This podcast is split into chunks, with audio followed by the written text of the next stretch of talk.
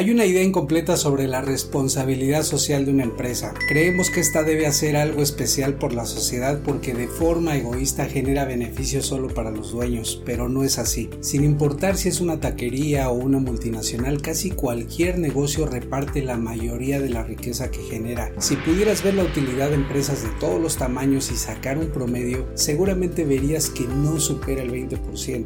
Eso sin mencionar que para llegar ahí primero debieron sobrevivir y luego mantener tenerse rentables, lo cual no es la regla sino la excepción. Para que un empresario o empresaria pueda disponer de 20 pesos debe estar dispuesto o dispuesta a repartir al menos 80. Para que tenga derecho de ganar dinero primero debe asegurar que lo ganen sus colaboradores, proveedores y el propio gobierno. Hasta entonces podrá disponer de una parte y tomar si acaso esas vacaciones que tanto le criticamos. Si quieres hacer una empresa debes aceptar este no tan buen trato. Hazlo. Ciertamente el premio chico en proporción, pero puede ser muy grande si al final haces crecer el pastel.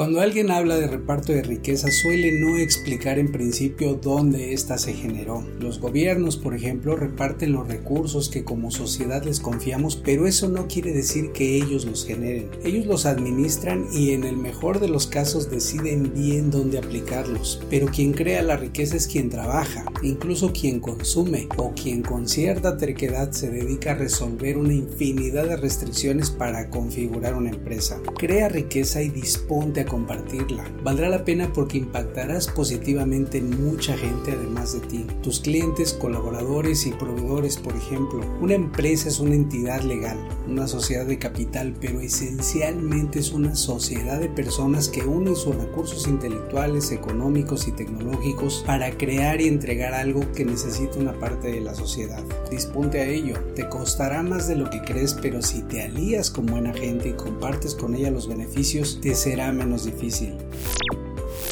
Toda empresa debe resolver sus necesidades económicas para ser sostenible. Debe convencer a sus clientes de que le den dinero a cambio del valor que les entrega y mantener una disciplina financiera para que sus costos no la ahoguen y para obtener utilidad necesaria no solo como premio por el riesgo asumido, sino para reinvertir y posibilitar el crecimiento. Pero una empresa no es solo un fenómeno económico, es ante todo uno social. Entrega beneficios a un mercado mientras comparte riqueza con su equipo y aliados y enriquece además a su país pagando impuestos y a su sector aportando innovación, empujando el estándar de lo que debe pasar en su industria. Hoy todos tenemos urgencia por preservar la naturaleza. En la empresa eso significa un uso adecuado de los recursos, así como la reducción o eliminación de afectaciones al medio ambiente, pero también significa ser como la propia naturaleza, dar frutos y proveer un entorno para que nos desarrollemos todos. Haz una empresa, una buena, ayúdanos a todos a vivir mejor.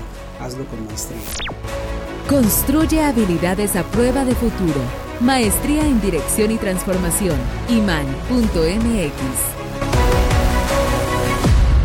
Iman Business School.